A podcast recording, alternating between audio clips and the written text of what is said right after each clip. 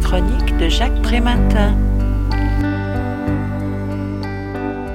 Il est rigoureusement impossible de faire découvrir et apprécier le patrimoine culturel à des personnes avec autisme présentant des déficiences mnésiques et une sensorialité exacerbée.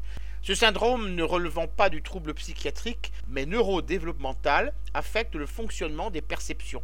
Être confronté au bruit, aux odeurs, à la foule et à la lumière peut constituer une dure épreuve impactant le niveau de compréhension, la capacité de communication et le comportement adopté en public.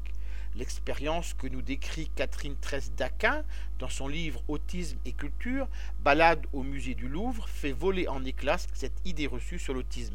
Bien sûr, parmi les groupes qu'elle accompagne au musée, tout le monde n'est pas forcément prêt à le faire.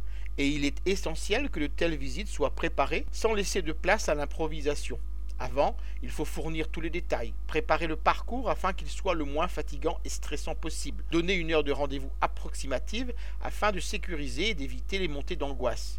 Pendant, il faut s'adapter aux imprévus, répondre aux demandes, s'accorder sur le moment présent, se montrer d'une grande disponibilité.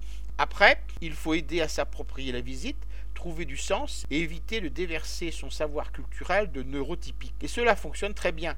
Il y a bien Simon qui s'intéresse de près aux extincteurs présents dans chaque salle avant d'admirer les œuvres présentées. Ou encore Jérôme, capable d'arpenter le musée à grands pas, puis de s'asseoir en ayant mémorisé le moindre détail de ce qui est exposé. Sans oublier les remarques cocasses sur la négligence du muséum qui n'est pas capable de réparer le bras absent de la Vénus de Milo mais les attitudes adoptées sont bien souvent mieux adaptées que celles de certains touristes bruyants et consuméristes. Je rappelle le titre de l'ouvrage que je viens de vous présenter, Autisme et culture, balade au musée du Louvre. L'auteur en est Catherine Tresque-Daquin. Il a été publié aux éditions Autisme Diffusion en 2016 et vendu au prix de 16 euros. Vous pouvez retrouver le texte de cette critique dans le numéro 1184 de Lien Social. Il est consultable sur le site du journal www.lien-social.com. Je vous dis à très bientôt.